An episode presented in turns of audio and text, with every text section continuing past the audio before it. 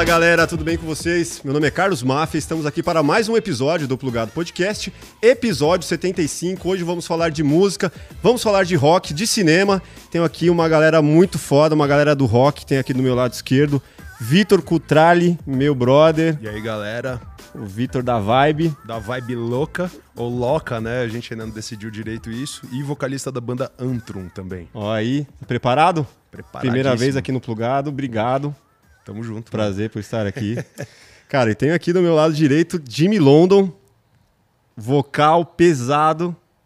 Ele que é multifunções, é do cinema, é do rock. Cara, é muita coisa, né? Salve, Jimmy. Irmãozão, Primeiro, obrigado por me chamarem aqui. Adoro falar, adoro podcast, que não tem hora para terminar.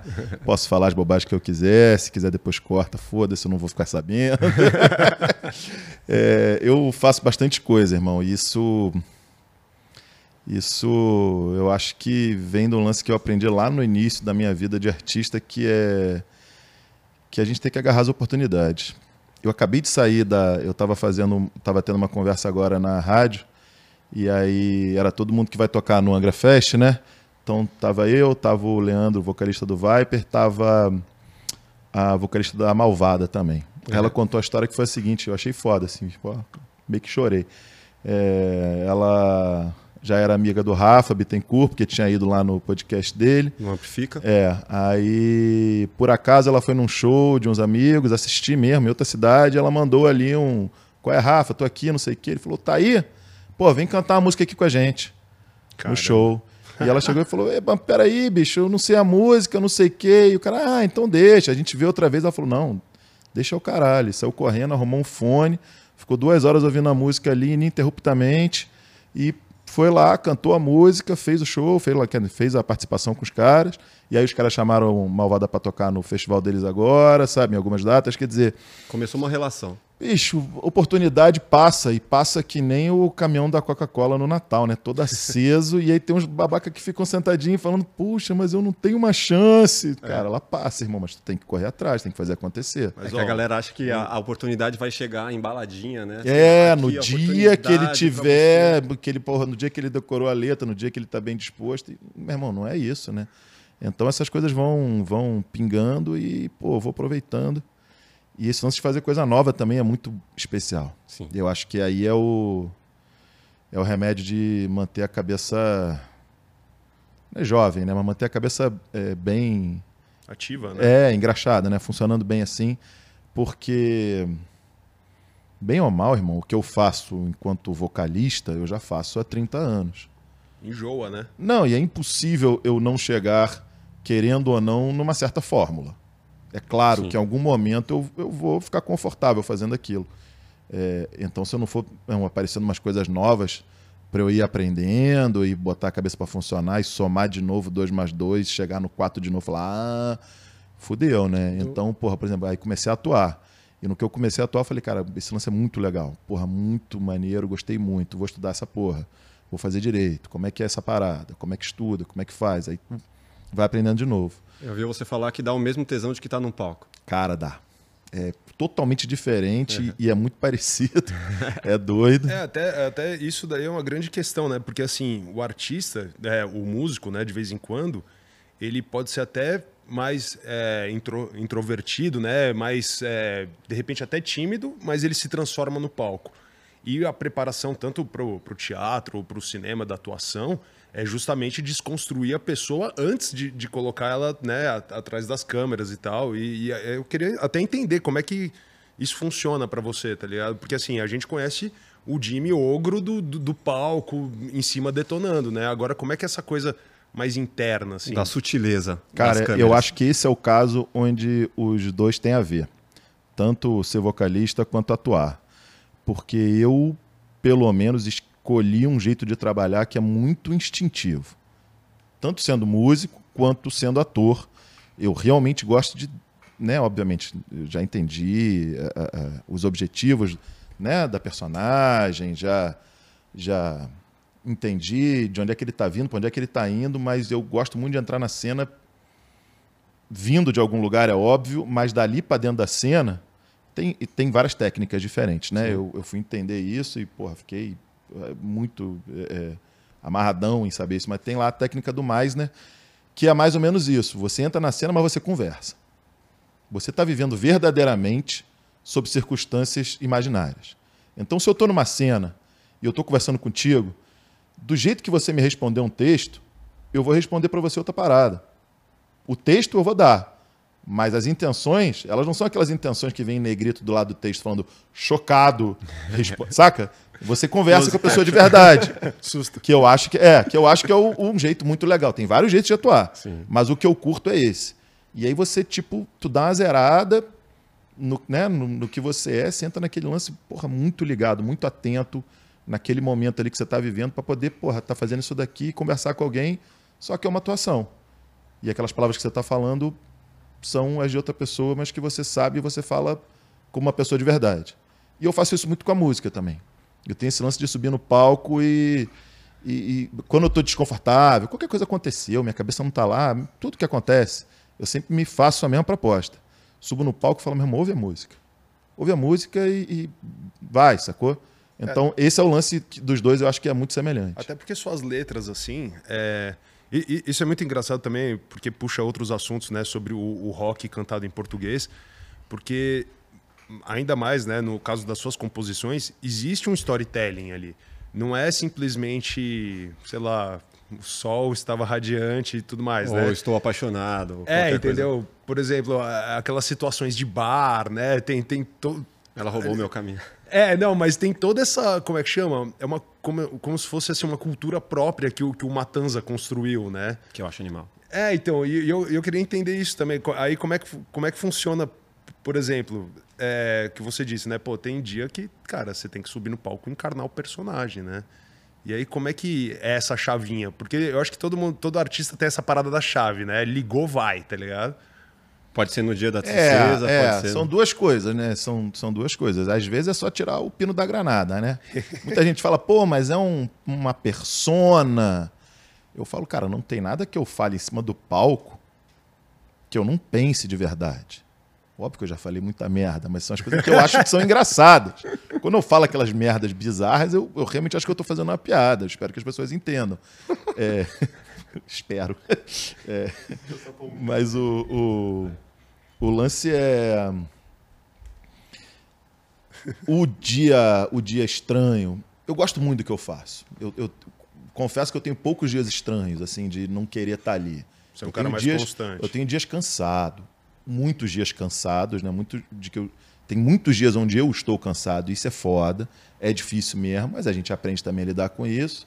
Mas eu já tive momentos na vida muito complicados, sabe? De estar tá passando por momentos muito brabos na vida, pô, de perder familiar, de coisa muito braba e e ainda assim, pô, vai pra estrada, sabe? Da própria pessoa falou, você vai, cara, você, você tá aqui o tempo todo, vai, você precisa ir, você precisa sair daqui um pouco.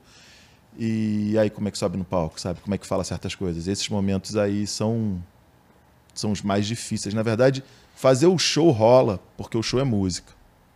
E a música, mesmo que às vezes você esteja falando uma parada que diz X ou Y, você está fazendo uma melodia com a voz e tocando um determinado ritmo, e aquilo já tem uma certa mágica que já faz um carinhozinho aqui já vai. O, o muito difícil é quando as outras pessoas não entendem o que você está passando.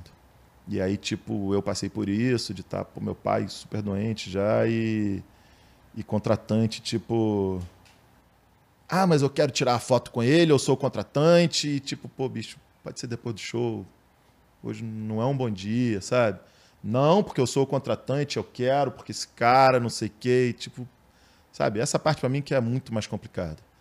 É, porque você não controla o mundo todo. Sua equipe sabe como você está, seus amigos sabem como você está passando, mas a galera não sabe, nem tem que saber, né? Sim. É... Mas foram muitas situações assim? Cara, essa situação específica assim do meu pai durou alguns meses e, e eu procurei nem viajar tanto, nem deixar de viajar também, porque eu precisava sair um pouco ali daquele, daquele pra, lance. Pra a gente é, tem que dar uma, uma desopelada, fato. É, mas esse. A, a, a música, na verdade, eu acho que o showbiz traz muito dessas, dessas distorções de todos os lados. Tem também muito aquela galera que jura que é muito sua amiga desde que você nasceu e que entra no camarim te chamando de filha da puta. E... Mas esse eu tô acostumado. esse é mais fácil, são né? São só os Joselitos, né? Tu fala, pô, cala a boca, idiota, e vai embora. Quando é uma parada ali do, do profissional que tá trabalhando contigo e, pô, dar uns vacilos desse é, é mais complicado, assim, saca? Sim.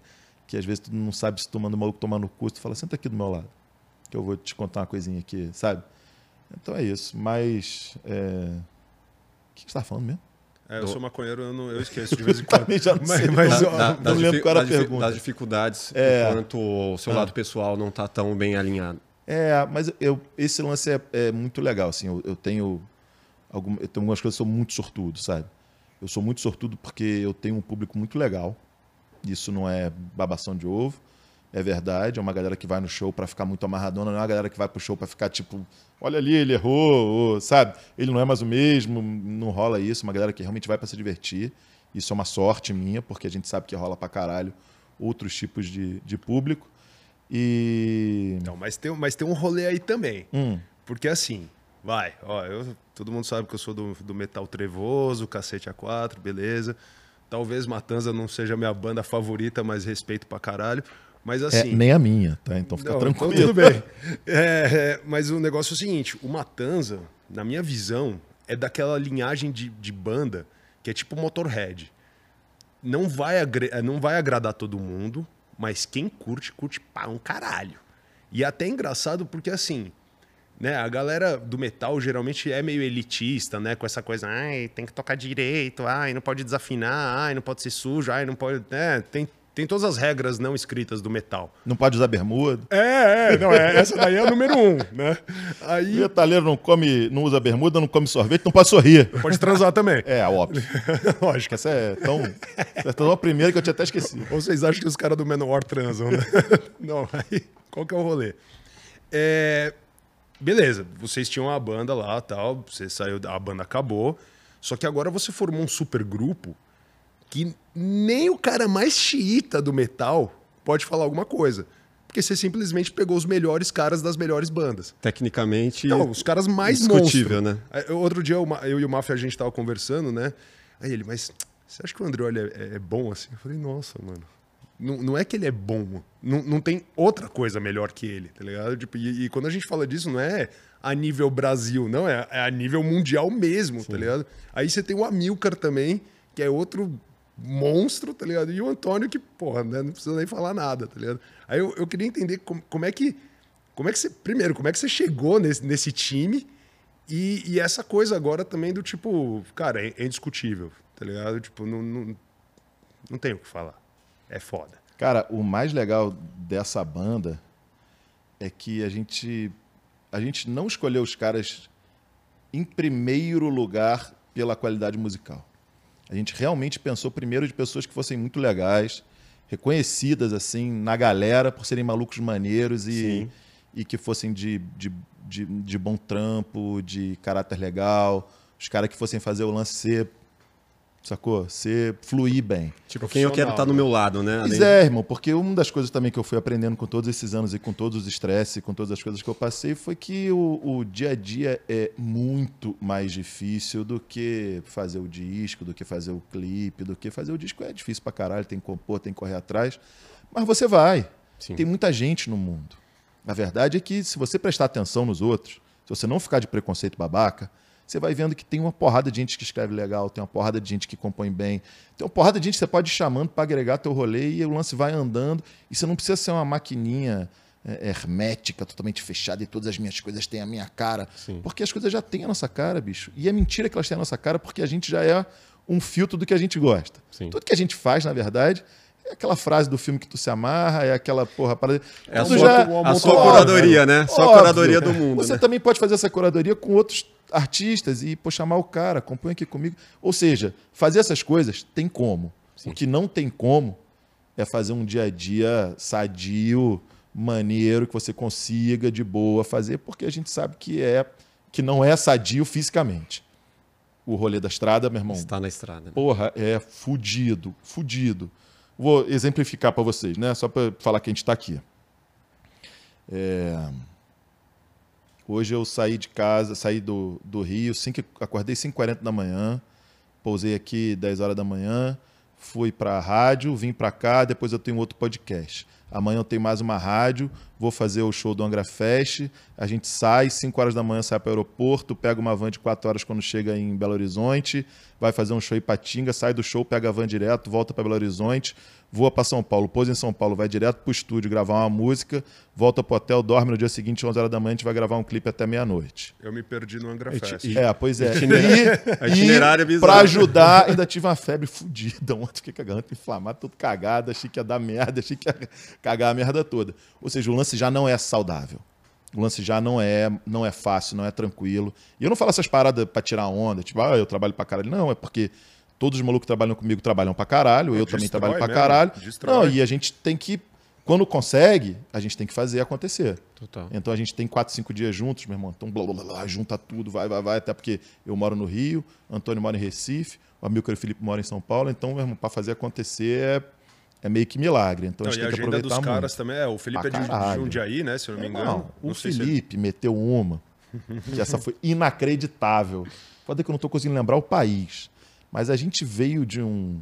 A gente fez uns seis shows, assim, no sul, não sei o quê. E aí, direto foi pro Rio para tocar no Rock em Rio. E, ah, não, foi o contrário. A gente foi, fez uns shows, não sei o quê, foi pro Rock em Rio, saía do Rock em Rio para fazer uns seis shows no sul, Santa Catarina, Paraná, não sei o quê. Entre o Rock em Rio e o primeiro show do Sul, que tinha mais ou menos umas 40 horas de distância, Ele tomou um café, jogou tênis. não, não, não. Ele foi tocar num país do leste europeu, louco. com o Sons of Apollo. Fazer uma session. Não, Eu não me lembro qual é o país, não é a Ucrânia, não. É um país ainda mais, mais exótico. É, Que não esteja em guerra, por favor. é, né? não, nessa época ainda não tava, mas. Mas assim, meu irmão, o maluco deu um rolezinho ali para fazer uma parada e chegou a tempo. E o nosso primeiro show era Rio do Sul. E o show foi tipo 11 horas da noite. O cara pousou em Guarulhos, Nossa. 4 horas da tarde, pegou um outro voo, chegou em Floripa, 7 horas da noite, 9 horas da noite ele chegou no camarim, opa, galera, e aí, vamos tocar. Mas é- deu, deu, deu tempo do café e do tênis, então. ah, fácil. Hoje, No aeroporto ele fez isso. É, traçando um paralelo com, com a nossa área aqui, com o audiovisual, eu, eu vejo muito, muita semelhança de, cara, o cara tem que gostar, porque quem acaba, a, a pessoa se forma em audiovisual e quer entrar para isso aqui achando que, pô, vai ser legal, que eu vou ter o horário certinho, que eu vou chegar... Mano, não é assim, velho. É assim, é o cliente atrás de você, é as preocupações, cara, tem que entregar porque vai entrar no ar amanhã, cara, vamos virar a noite, vamos aí. E, cara, quem não gosta, entra e sai rapidinho. Tá, né? É. Eu vejo muita semelhança com a música, porque, cara, você tem um show aqui, outro lá, marcaram, você tem que estar, é responsa. Você vai falar o quê? Que não dá, ah, porque, ah, meu, tipo, tem um problema pessoal. Tem lá, tipo, 50 mil pessoas te esperando pra assistir. Imagina. Mas Nossa. Não dá, cara, é responsa. Não, o é- Tim Maia metiu o louco. É, mas ele fez uma carreira disso, né? E outras também que a gente não deve falar. É, o, esse lance da. É, é, é até meio ridículo, mas acho que é por falta de palavras melhores. Mas esse lance da paixão é, longa, da paixão duradoura, é um lance impressionante, cara. E você sente claramente, muito rapidamente, quem não tá no rolê para fazer o lance de verdade. Sim. É tipo muito rápido. Quem achou que ali é uma oportunidade de crescer rápido na vida. E ao mesmo tempo eu trabalho com pessoas literalmente há 20 anos e que estão, porra, brilho nos olhos. E aí, caralho, vai rolar o lance. Porra do caralho, vamos lá, não sei o quê. É muito verdade, sabe? E esse lance com os caras do ritual é muito legal. Por exemplo, é, esses shows do Angra Fest, o Felipe não faz, porque ele não vai fazer dois shows numa noite. Ah, é, aliás. É. Opa. Vai, Aí, vai, ser o, vai ser aí o é o Renan. Juninho. Não, o Renan fez Do- o no primeiro fim de semana é do Rio, do Espírito Santo, porque o Juninho do Ratos não pode. Mas o, Ah, o, o cara que faz os shows, teoricamente, quando, é, quando pode também, é o Juninho, San Giorgio, lá do. que toca no Ratos Porão. É, que vai fazer o show, não sei o quê. Aí nós temos esse show sexta do Angra Fest e sábado que não é do Angra Fest.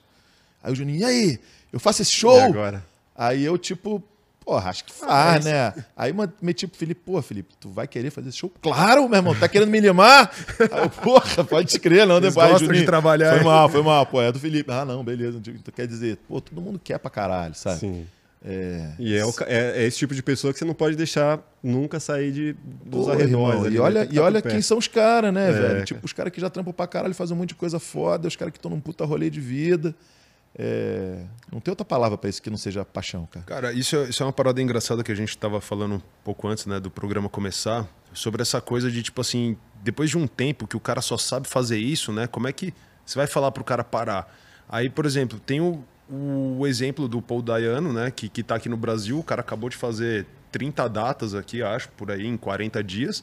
E para quem não sabe, o Paul Dayano, né, ex-vocalista do Iron Maiden, o cara hoje em dia ele é cadeirante e tal, porque ele teve uns problemas na perna e tal. Cara, mal acabou a turnê, eles já anunciaram mais um ano de turnê pro ano que vem inteiro, né? Aí começa a rolar aquelas preocupações. Puta, meu, será que o velho aguenta? Será que não sei o quê? Aí um amigo nosso, né, que trabalha na equipe, ele falou, cara, ele tá mais bem cuidado e, e vivendo melhor nessa turnê do que se ele tivesse trancado lá no, no, na casinha dele lá em Londres e tal, e, sabe, sem fazer nada, sem se sentir vivo, né? Então eu acho que uma coisa dá energia para outra, né? Cara, é a que a gente estava falando e que é muito importante, né? A gente passa literalmente décadas fazendo um lance. E eu fico muito de saco cheio quando eu, alguém olha e fala: Ah, velho, já deu pra esse cara, né? Pô, tá, porra, já, Galera já quer te se aposentar, olha. né? Tipo, campeão, tu passa décadas fazendo um lance e tu passa décadas entendendo aquilo como você, como a sua vida. Aí o cara quer que você aperte um botãozinho para desligar a sua vida. E eu vou fazer o quê, meu irmão? Pescar? No Pesque Pague? tipo, é isso que eu faço, irmão. É isso que eu sou. Sim. Pode até ser que o que eu escolhi fazer tem uma necessidade física que talvez eu não aguente, ou que eu possa pensar uma coisa que eu venha a curtir diferente. Pode ser, irmão. Mas a gente virar para um cara e falar, pô, esse cara tem que parar. Já deu, né? é muito já deu. escroto, né, cara? Até porque aí você, com 40 anos, vai olhar pro cara de 70 e falar que não pode, aí o moleque de 18 olha para você e fala que você não pode, aí o moleque de 10 vira, pro que que porra é essa, sabe? Quem, Tipo, quem que pode, então, né? então, sacou? Não dá. E além do mais, velho, eu vejo muita banda engolindo a molecada também. A verdade é essa. Ah, sim. De tesão. Porque tudo bem, você pode chegar lá no, no showzão, lá do Rock in Rio, aí tem a molecada e tem os coroas, os moleques estão lá pulando pra cacete, e o coroa tá fazendo um show mais tranquilo. Mas o coroa vem fazendo aquele show um pouco mais tranquilo há 60 anos, 50 anos, e o moleque tá pulando pra caralho no Rock Rio, mas daqui a duas semanas ele pega uma roubada, um fim de semana sem dormir direito, já chega no show de domingo ali meio já desmarcando o showzinho. Ah, então não fode. A constância da, da, da experiência, da idade. né? É, e é uma maratona, não é, uma corrida de 100 metros, né? Isso Não. é um fato, né? Isso, isso até é outro assunto interessante, porque assim, eu entendo que quando, por exemplo, aparecem esses- artistas de verão, né? A gente tinha bastante aqui no Brasil. A cada verão era um novo grupo de axé, era um novo negócio que Ainda tem. De rock É, também, vai? Não, mas de é, rock também. né? é, é que em menos quantidade, né? Mas assim, estoura e depois some. Aí eu- eu entendo que essa galera, tipo, estourar e sumir, realmente, pô, não é tão relevante, né? Foda-se. Agora, por exemplo, no seu caso, né? Que, pô, com Matanza vocês construíram uma história no underground, depois passaram a ter ali um pouco mais de acesso com a MTV e tal. Aliás, eu até queria que você, de repente, desse uma explicada nesse rolê todo, como é que funcionou, né, para vocês. Porque a MTV, né, com certeza aqui em São Paulo, e, vocês são do Rio, to- todos, né? E, pô, de se estabelecer como uma banda.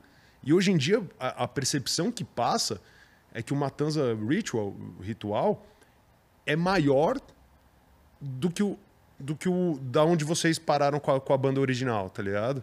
Eu acho que o Matanza foi uma banda que aconteceu por insistência. acho que alguma hora as pessoas se ligaram, a gente, Tá não, bom, vai, vai. a gente não vai conseguir se livrar desses malucos, tá bom? Insistência Deixa de- esses caras aí. De De... quem? trabalho, cara. Mas do, de de trabalho. todos, ou mais sua? É, essa parte do trabalho era uma parte minha da banda. É. Né? Eu, inclusive, tinha até. Nessa época, eu compunha bem menos que, o- que o meu sócio, que fazia bem mais coisa nesse sentido, desenhava, compunha bem mais música do que eu. é, e eu sempre fiz essa parte do trampo. E eu sempre falo, eu tenho uma cabeça em relação a isso, eu vejo isso com muita clareza, o fato de que o músico ele tem que ser o seu empresário. Mesmo que ele não seja o seu único empresário, e mesmo que ele conte, tenha a sorte de poder contar com outros profissionais, ele tem que entender a função dele trabalhando com a banda dele. Ele tem que entender que trabalhar a sua arte é, não é prostituir a sua arte. Você pode mercabilizar, ou seja, disponibilizar no, no- no mercado a sua arte sem mexer em absolutamente nada a ela. Você não precisa é, é, é, é Se adequar Você não a precisa. cada- A sua arte, não. Uhum. Você vai ter que, lá no mercado, procurar quem é que se interessa pela sua arte, do jeito que ela é. que ela é, mas tem espaço para base quase todo mundo, eu acho. E que você tem que entender que aquela porra ali é um trampo. E que se você fala que você passa 24 horas por dia trabalhando na sua música, você vai ter que arrumar outras 24 horas por dia para trabalhar o, o trabalho da música, porque ele é tão importante quanto. É, esse lance de ficar tocando o violão em casa trancado não vai acontecer. Você vai deixar um milhão de fitas gravadas para a posteridade depois que você morrer. Mas se, você, gra- disse, se gravar ainda, né? É, ainda, tem que, ainda tem que apertar o play rec. mas você disse que essa decisão é importante porque a tomada de decisão tem que ser do artista, sempre. Cara, é, existe fenômeno? Existe. O nome diz claramente, é um fenômeno. Um deles Exi- chama Papai Rico. Não, teve, teve na história pessoas que, porra, que um empresário pegou pela mão e rolou, não sei o que. Teve. Cara, diz a lenda que até o Hendrix foi meio assim, sabe? Também de uma outra época, de uma outra coisa. O Hendrix era uma coisa totalmente fenomenal. Mas uma coisa puxa a outra também, né? O cara é bom, aí tem o interesse, aí beleza, e assim, né? e também, meu irmão, e também com certeza nunca foi maluco. Nunca foi um cara que tu virou pra ele e botou aqui, meu irmão, Rasgou a faca e o queijo, e É. o cara fala, ai, não quero essa faca, esse queijo tá muito amarelo. Não, com certeza não. Mas tudo bem, houve, houve de tudo na história. Mas pro jeito que eu entendo o nosso mercado hoje em dia, pro jeito que eu sei fazer as coisas, o músico tem que participar do lance. Eu, eu tenho toda uma teoria, eu não vou pentelhar o podcast com isso, não, porque Não, não, não, não, por favor, é um, por favor. É, um é- livro, é é, um livro. De verdade, é um livro que eu quero escrever. Mas é assim, basicamente, é, você está construindo lá uma casinha, né? Aí tu chama o eletricista, o bombeiro hidráulico, o engenheiro, o decorador, o marceneiro. Se você não falar para os caras onde é que você quer a máquina de lavar, o banheiro, a varanda, a tomada, não Cada vai um- estar no, no, no lugar onde a máquina de lavar vai estar, a, a aguinha, não sei o quê. Cada um toca de um jeito. Exatamente. Então, o fotógrafo, o cara que vai mixar tua música, o cara que vai fazer tua camiseta, o cara que vai escrever teu release, o cara que vai fazer Sim. teu videoclipe, eles têm que todos estar pertencendo ao seu universo. Sim, a galera que tá no barco e cada um rema pra um lado, aí não chega a lugar. Meu irmão, e, e se você não. Porque, na verdade, não existe exatamente música, não existe exatamente arte, existe universo. Banda é um lance de, de universo, né? Você entra naquele universo ali e você vai. E você entende as coisas. É muito mais do que a música que você escreveu, a sequência de notas ou que você escreveu ali. A banda é muito mais um lance que você entra e você se sente daquele jeito. E aí tudo que aquela banda vai lançando, velho, vai confirmando ou não aquele jeito que você se sente em relação àquela banda e como ela te faz você se sentir. Então esse lance é, é saca, Motorhead, casaco de couro, meu irmão, Ramones, tu ouve um Ramones, tu já, opa, meu casaco de couro aqui. Música é isso, né? O universo, os caras souberam, meu irmão, como é que é esse universo? Tudo ali dentro, pô, as capas, tosconas, preto e branco, porra, não sei o quê. Tudo bem. Aí você pode até falar, não, mas eu vou chamar um arquiteto e ele vai fazer tudo para minha casinha, ela vai ficar linda, perfeita. Vai. Igualzinho a casinha do lado, a outra casinha do lado, igualzinho, porque vai ter a cara do arquiteto, não vai sem ter a tua cara. identidade, sem a sua Né? identidade. Caramba, cara, você fez um, né, um paralelo sensacional, porque no final das contas, assim, a coisa que eu mais observo é que tem muita gente querendo fazer, mas que não sabe o que quer fazer de verdade. Então, e, e geralmente é, é os profissionais de rodar lâmpada, né? Então é aquele cara que, mano, ele vai ter a guitarra mais insana, ele vai ter as- tudo, todo- todas as ferramentas à disposição. Só que não vai sair nada dali de dentro. Não, não tem o que, o que moer, sabe? É, é oco. É muito Não, louco. e ele isso. pode chamar o puta diretor de videoclipe, ele pode chamar o puta fotógrafo. Ele não vai saber falar pro cara se ele não tiver definido, imaginado o universo dele. E se você chama um puta de um fotógrafo e fala pro cara, pô, eu queria uma foto aqui, e você não sabe dizer, o cara fala, tá bom, minha foto boa é essa daqui, ó. Fiz uma boa foto aqui. Tô aqui meu retrato. Tá aqui, é. É, o que ele eu faz. acredito, sacou? é, tá aqui. E aí você tem dez coisas diferentes, nada fala um com o outro, e quando você ouve o cara, aquilo não te leva para um lugar. E não é isso, né? Eu acho que a arte como um todo é tipo, meu irmão, Barry White, quero fuder. Saca? É tipo, meu irmão, que sepultura, quero matar. Quero né, que meu irmão? fuder e matar, né? Então eu acho que a arte é é esse lance, né? Parada tipo, pô, te leva para um lado automaticamente. Pô, só leva porque tem um universo, sabe? Só leva porque esse universo, porra, transporta. E é por isso que a gente quer. Imagina se eu ouvisse uma banda para me sentir do jeito que eu já estava me sentindo. Mó crer. deprê do caralho. porra. Cara, antes da. É, a gente falou desses universos, mas eu quero entender como que foi lá o, o, início. O seu, você falou que começou muito instintivamente. Cara, o que, que você ouvia na sua infância? Que, quais eram as influências ali? O que que. A gente falou desse lance de curadoria também, né? Cara, tá, como foi se formando aí a sua cultura musical pelos seus Cara, pais? Cara, é, essa pergunta é foda, porque.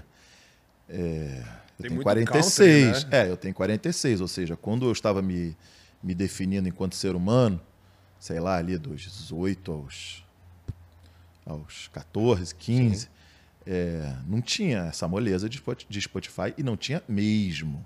Mesmo. Então, a gente ouvindo as paradas e, e quando conseguia saber o que era, a gente ia meio que se apoiando aqui, saca?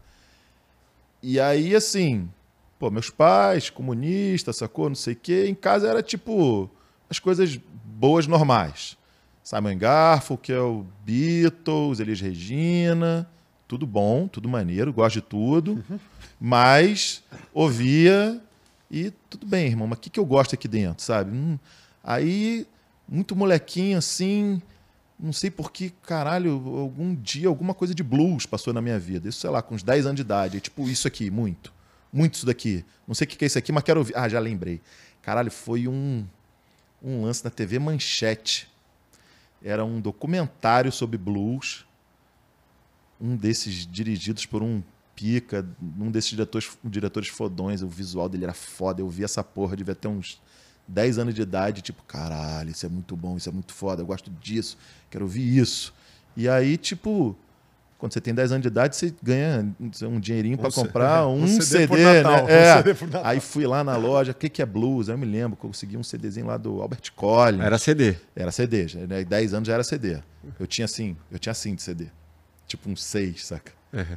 E ouvi aquela merda no loop ali que os, Cara, essa, essa era já. a bosta dessa época, porque assim, a galera fala assim, ah, porque não sei o quê. Cara, imagina você juntar o seu dinheirinho, você ganhou lá do seu papai e de sua mamãe de presente, você vai lá na lojinha, o pequeno pimpolho, aí você compra um disco, aí você escuta a primeira faixa, puta que faixa foda, aí você coloca a segunda, é uma merda, a terceira é uma bosta. Não tinha controle nenhum, né? Você fala, caramba, Vou fazer uma aposta aqui. só com uma música boa, que bosta de álbum. E você vai ter que escutar aquela porra pra é, sempre. E comprava por causa da capa, né? Não, é, Metal é isso, metal do, é isso. um disco do Ritmo, como é aquela, aquela banda solo, acho que era Ritmo Nights.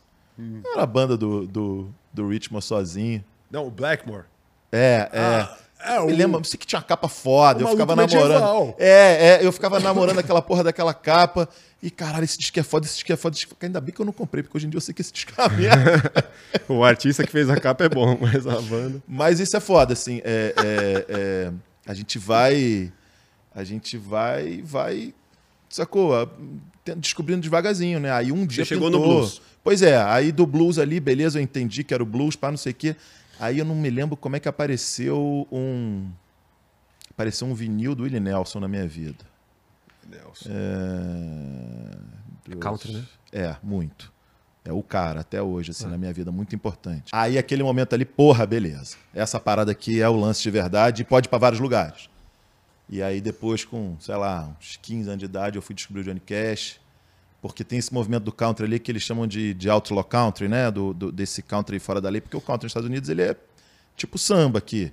Ele pode ser super chapa branca, que nem o, o, o pagodão lá. É sertanejo mesmo. Ou né? ele pode ser uma parada muito legal, pode ser o Cartola, pode ser uma parada foda. Sim. É, e esse Outlaw Country era isso, era a galera dos anos 70 ali, o Nelson Johnny Cash, Chris Christopherson, Waylon Jennings. Cantava nas prisões. Exatamente, eram os malucos que, meu irmão, outra parada, Shot a Man in Reno, Just to Watch Him Die, era, meu irmão, muito sarcástico, muito cínico. Porra, Sunday Morning Coming Down, caralho, o maluco falando, ah, não sei o que, aquela. Aí, beleza, aí o country me amarrou, que eu já gostava ali do, da simplicidade, porém da riqueza das melodias, e aí esse momento, porra, beleza, esse que eles estão falando é que tava me chamando. Porque um country tem um, um, lance. É meio dark, né? É, ele é tipo realidade fantástica da vida cotidiana. É uma contação de história. Saca? O cara que acorda domingo de manhã de ressaca porque se separou e tá na merda. Nossa. 99% Nossa. do mundo. Oi. Só que o cara pega e faz isso ser uma puta de uma parada foda e descreve aquela parada. Storytelling, né? E aí o cara acorda de manhã e ele pega a camisa Como é que é? é a camisa mais limpa entre as minhas camisas sujas. Saca? E essas pequenas coisinhas assim que são foda, né? Esses, acho que esses detalhezinhos das letras que se Sutileza, que, né? que botam para fuder. Então não sei se eu expliquei exatamente essa trajetória não, mas no meio disso tudo sempre teve muito rock também. O rock, o rock engraçado eu acho mais fácil de ter acesso. É, ainda mais dependendo da época aqui no Brasil, né? Por exemplo, anos 80, 90, a gente teve bandas é, expoentes, é, né? E a minha geração. E era Rock in Rio. Então, sabe, as coisas aconteciam, eram Você muito tá anos? 46. Eu sou de 76.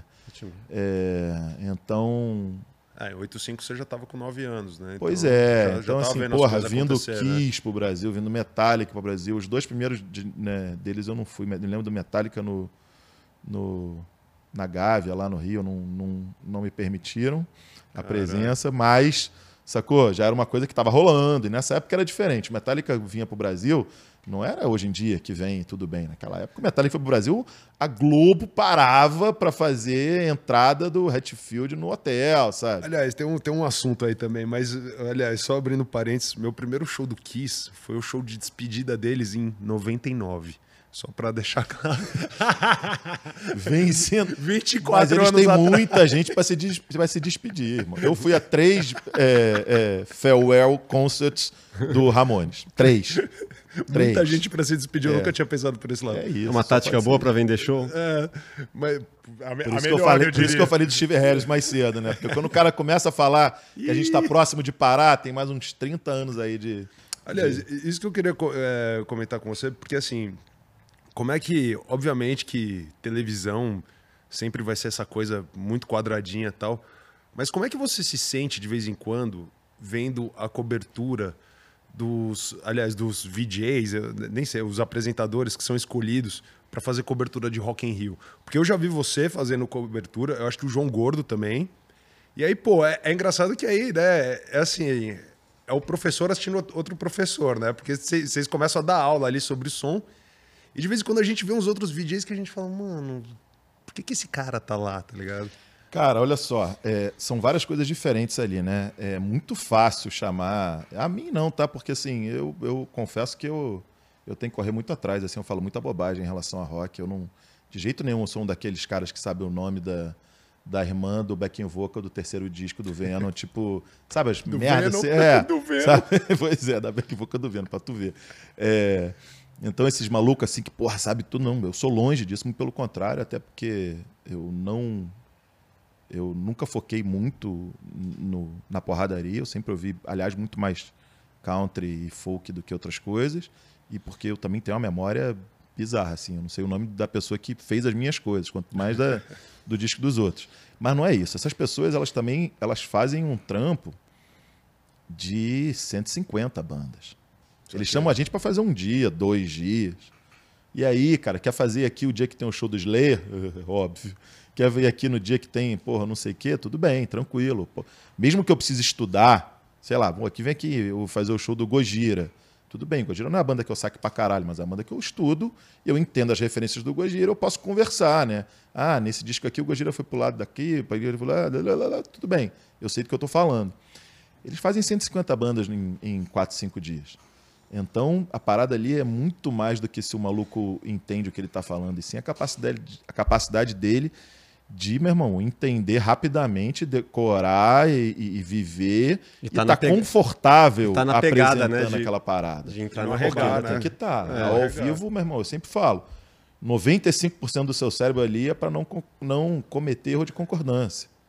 E, E geralmente pra vai lá e lembrar- e erra. né? E para lembrar, eu sempre me coloco no lugar deles quando eles estão fazendo lá o Lola Palusa da vida, uns lugares que eu não conheço 80% do, do, dos músicos que estão tocando, e eu fico imaginando quando eles têm que é, apresentar o. Sei lá. Não, não, tipo o. o como é que é? O, o Metal Allegiance que tocou, que era os malucos que pra mim, meu irmão, pô, Era todo mundo lenda, ali, né? é, todo pô, imagina, pô, caralho, o Chuck Schneider, eu não sei o quê. São os caras que eu ouvi, ah, que legal, esse cara tocou no seu. E eu fico imaginando pro cara, tipo, meu irmão, que roubada que é. Roubada não, mas né, tipo, é o porra nenhuma com nada a ver. É, e eu, se fosse lá falar da- dessas outras bandas, ia estar vivendo a mesma coisa. Então é, é um outro barato. E eles vão, eles fazem, eles conseguem fazer umas coisas muito difíceis. Eu não consigo. Eu só consigo fazer isso com o que eu conheço. Eu não tenho a moral de, de chegar falando outras coisas. Eles têm que ter um conhecimento enorme. É... Um estudo prévio, uma força de vontade, bastante. E, uma, e, outras paradas, sabe? E esse profissionalismo deles é outra parada. Cansa para um caralho. O lance é bizarro de cansativo. Tanto é que eu vou lá, faço um, dois dias, eles fazem sete, oito. O Rock in Rio é um esquema que a gente às vezes chega lá 10 horas da manhã e transmite de, sei lá, meio-dia, duas horas até duas, três horas da manhã, transmitindo no rolê. É um, é um trampo bizarro, sabe? É um trampo muito difícil. E dentro daquilo ali, todo mundo faz muita coisa. É... E hoje em dia isso mudou muito, porque a gente faz workshop no Multishow, vai ah. gente legal, eu falo nos dias de rock, eu converso com todo mundo. É workshop mesmo, é um, uma apostila dessa idade para geral, e geral estuda pra cacete ali, tem uma porrada de coisa. Mas eles são, eles são apresentadores profissionais. Eu aprendi isso daí uma vez que eu fui fazer um. Um. Puta, muito tempo atrás, com o falecido André Matos. A gente foi fazer um Cover Nation com Marcos Mion apresentando na MTV, Puta de verão, na praia. E. Matanza e. Eu não me lembro se era. Xamã? Não me lembro se era Xamã, se ainda era Angra. Não me lembro qual banda do André era. É... Se era Cover Nation, eu acho que era Xamã mesmo. É possível. É. É... Caralho, o Marcos Mion faz um programa gravado, mas lendo, fazendo acontecer, um programa que é uma zona, com plateia, júri, duas bandas tocando. Tinha um lance uma cópia das... dele. É, é, meu irmão, uma zona. Ele faz um programa de 45 minutos em 45 minutos. Sim. Em nenhum segundo ele vira e fala: não, peraí, deixa eu. Re... Zero. Ele é um profissional de apresentar aquela porra. E isso é 20 blau anos atrás. Eles são prof... apresentadores profissionais. Eles estão ali para fazer uma outra parada. Tanto é que quando os caras me chamam, eu falo, cara, adoro que vocês me chamem. Mas eu gosto que vocês me chamem tipo, para ser o comentarista. Eu não quero ficar fazendo cabeça. Eu sou horrível se eu tiver que falar aqui no Multishow, saca? Sim. Se eu fizer isso daí, eu vou fazer muito mal feito. Mas, porra, e aí? E o show? E aí? O que, que você acha? O que, que você viu? O que, que você conhece? O que, que você conta? Porra, aí eu fico amarradão. É, cada um no seu quadrado. É, pois é. Então eu acho que é tem muito que coisar ali. Até porque às vezes também o que a gente tem para contar nem é do interesse de todo mundo. Sim. Eu me lembro do João Gordo mesmo contando 500 histórias hilárias de como ele destruiu as férias do Hatfield na Disney e tipo todo mundo olhando para cara dele, tipo, pô, nada a ver se contar isso. Chatão, hein? Mas tipo, ninguém se ligou que era o Hatfield na Disney. Aí o gordo chegou, caralho, Hatfield! Aí, blá! Isso aí, segurança, tira seu Hatfield por aqui. Cara, a gente tem uma dinâmica aqui que eu já fiz com o Baron, fiz com o Red Tadeu, fiz com a galera já. É, você já tem uma banda dos sonhos, mas eu vou te propor aqui um desafio de montar uma banda dos sonhos internacional. Quem que você escolheria para estar tá contigo, para te acompanhar? Vamos tirar os brasileiros, né? Porque você já tem aí a, a banda. Olha, aí, né? irmão, é, eu, ia, eu ia puxar do bolso aqui, mas tudo bem, né? Tá bom. Mas que vou te falar que a Milka Cristófaro, Antônio Araújo e Felipe Andreoli não não deixa a desejar para ninguém, não. Sim. Mas uma banda internacional. Aliás, enquanto ele pensa, para quem não conhece, o Amilcar Christopher. Christopher, ó, mais difícil que Cutralha. Muito mais difícil. Muito mais. Mas eu ainda não consegui pensar em nenhuma saída engraçadinha pro nome dele. Cristo, caramba. Bom, ele é baterista do Torture Squad, que é uma banda de death metal clássica paulistana. O Felipe Andreoli, baixista do Angra também, né? E do Sons of Apollo.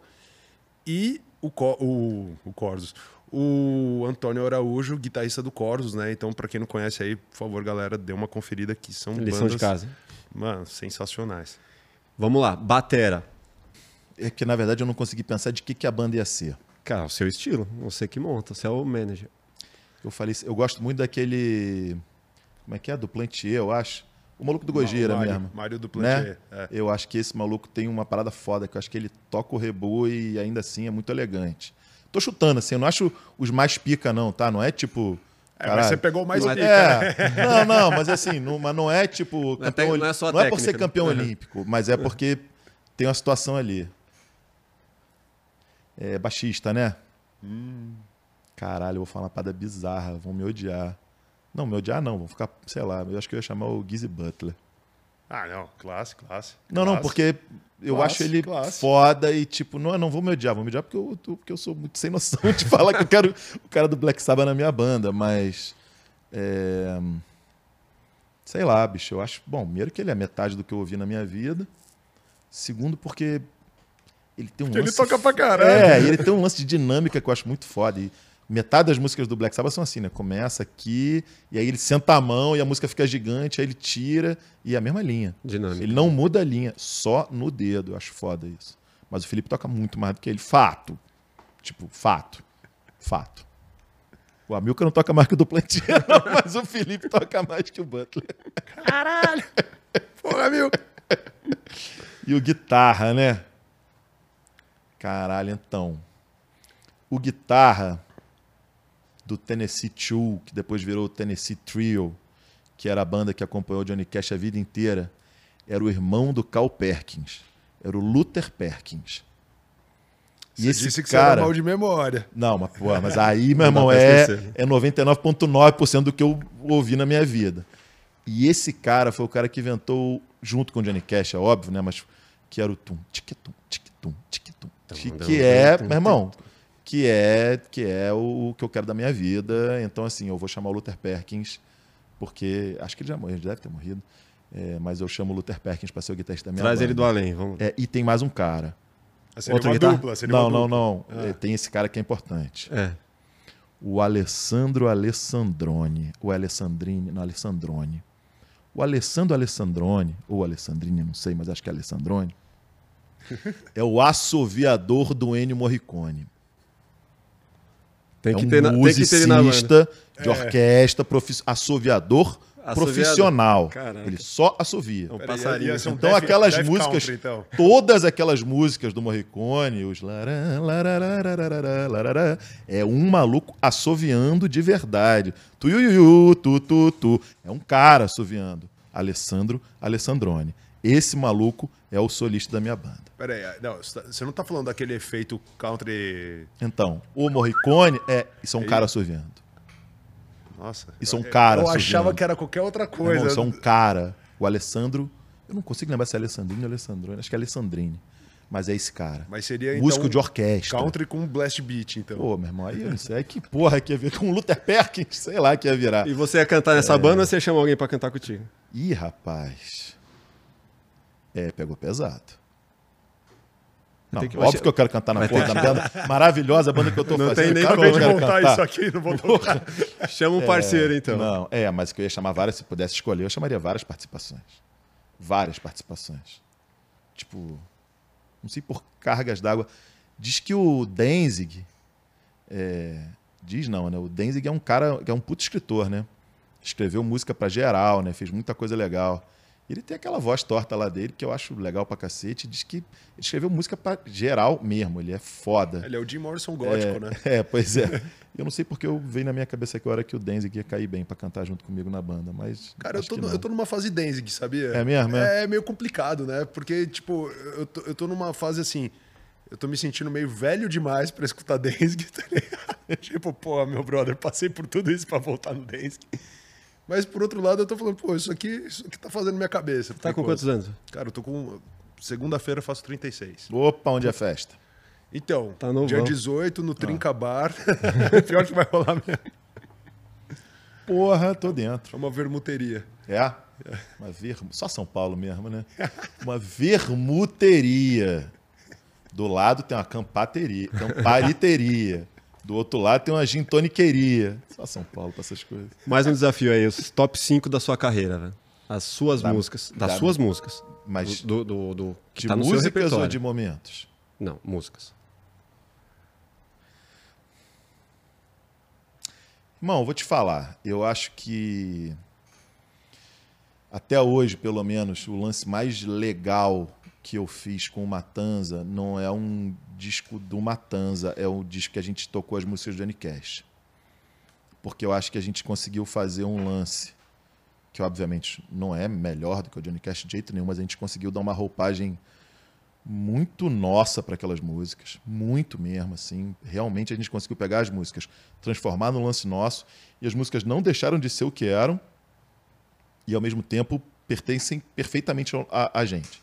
Se a gente tocar no meio de um show nosso, nenhum momento vai ficar tipo, oh, agora os caras pararam para tocar uma baladinha. Muito pelo contrário. Então, eu acho, eu acho esse o grande momento ali que, da gente, que a gente deu uma bola muito dentro ali de, de se entender enquanto banda mesmo. Como é que toca, como é que a gente soa.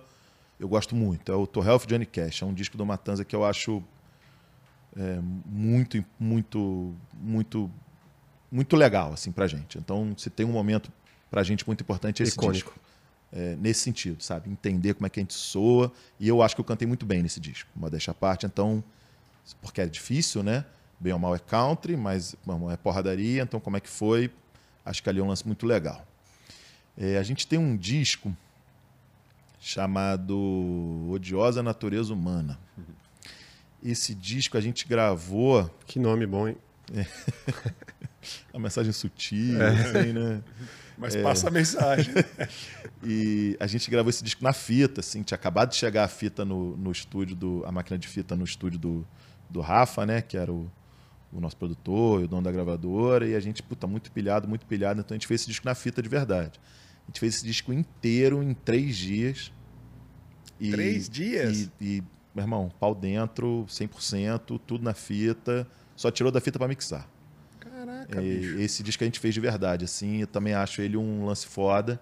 Ele entrega, se você for ouvir, entrega perfeitamente que, que foi feito desse jeito, porque ele não é um disco muito, muito distante de ser um disco perfeito, Mas é verdadeiro. mas ele é, ele é muito o que a gente queria, assim, naquele momento, e a gente também estava num momento muita correria, muito show, muito estresse, muita parada, então o que tinha naquele momento para entregar era essa disposição absoluta. Mas em, em que ano foi isso? Porque assim, Matanza durou 22 anos. É. Que ano foi o Odiosa Natureza Humana? Essa é uma daquelas perguntas bem complicadas para um, um moço com a minha memória. Mas eu acho que o Odiosa deve ser ali de 2012. Chutaria que é isso daí. Se o nosso último disco foi 2016. Eu acho que entre o Odiosa ainda teve o Thunderdope, depois teve o Passionário Possível. Deve ser tipo assim, 2011, mais ou menos isso. Mas a gente fazia muito show nessa época. É. Nessa época a gente fazia 90 shows por ano, todo ano. Você tá maluco? Nossa. Então era uma situação de três shows por fim de semana, todos os fins de semana da minha vida, sem exceção. Que quando chegava um fim de semana em casa, não, ficava olhando para a parede sem saber o que fazer. E era um momento da minha vida que você não faz mais nada, né? Porque você chega segunda e quinta ou sexta você já está viajando. Então você tem ali terça, quarta, para ir no banco, pagar uma conta, mano, lavar as cuecas e a vida é só estrada. É, é muito difícil. Aquela lance que estava falando lá de, de sanidade, né? Ah, eu falo, já falei isso várias vezes. O que salvou a, a existência do Matanza foi um PlayStation 2. De verdade, cara. Porque a gente não falava entre si, a gente só jogava a porra do joguinho. O quê? FIFA? Era muito FIFA, muito Winner Eleven, porque tinha um bomba pet irado. Twisted Metal. É, como é que era o nome? Era só time esfera. era foda. Foi algum corintiano que fez, porque o Edilson era o melhor jogador do mundo. e GTA, San Andreas ainda. é- é, tipo, Play 2, né? Play 2. Quando o Play 2 era grandes coisas. Uhum. E aí era na van, a gente viajava sempre com a mesma van quando rolava que tinha TV, a gente botava lá no hotel e, meu irmão, passava o dia inteiro jogando aquela merda. E, era o que segurava a onda, porque. Caralho, o lance é muito doido. Quando você tá nessa fase aí, que aí você tá fazendo todas as viagens de van mesmo, você não tem a menor moral de virar e falar que não vai fazer 12, 14 horas de van. Meu irmão, pra tu segurar a onda da deprê é difícil pra caralho. Nossa, enche muito o saco, Você cara. acha que essa é a maior E, dificuldade do da músico? bebia é disparada, a maior dificuldade do músico é o perrengue físico. É a viagem, né, em si. Perrengue físico. É, o o perrengue físico como é, o ponto todo. A né? pro ponto B é sempre É, você- não. O problema é que você chega no ponto B e tem que botar pra fuder. É. E no ponto C tem que botar pra fuder de novo. E, então, e você tá sendo testado o tempo todo. Não, não- Hoje em dia, se eu fizer um show ruim, ainda tem a chance de alguém falar, pô, talvez o cara esteja num dia ruim. Eu também acho que não, né? Continuo sendo testado e se eu fizer um show ruim em dia, o cara já tá meio velho. Mas naquela época. E vai pras redes volta sociais, né? assunto. Pois é. Hoje tem dificuldade. Mas naquela época, irmão, eu acho que, que pô, a gente estava no meio de uma campanha de trabalho de formiguinha, de fazer um show para 50 pessoas, voltar na cidade fazer para 100, voltar na cidade para fazer para 150. Então era, ó, se provando o tempo todo, na situação mais difícil do mundo, não viajava com ninguém, quando muito viajava com um, um produtor, road, barra tudo, o esquema mais tosco possível, não podia contar com absolutamente nenhum tipo de ajuda. Nossa. É, não tinha assim, não tinha não tinha intro, Suporte, não tinha intro mecânica no show, que era para não arrumar problema, Pode crer. sacou? Porque Quanto Tinha- mais facilitar, não, não melhor. tinha nenhuma né? situação, era chegar, plugar, Lulu, vamos tocar, foi embora, próxima cidade. Aliás, essa era uma dúvida minha, porque assim, co- como eu disse, né, não sou o maior fã do, do, do mundo do Matanza, mas eu fui no, no Matanza Fest duas vezes.